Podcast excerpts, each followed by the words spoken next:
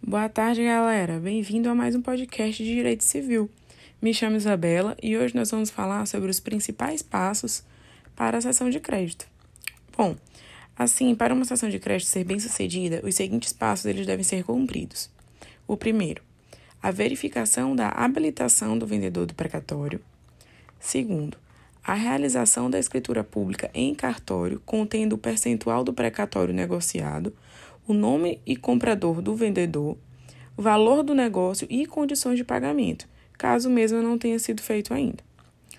Terceiro, protocolação do pedido de homologação no Tribunal de Justiça, onde o precatório foi originado, com todos os documentos referentes à negociação, para a inclusão do comprador no processo.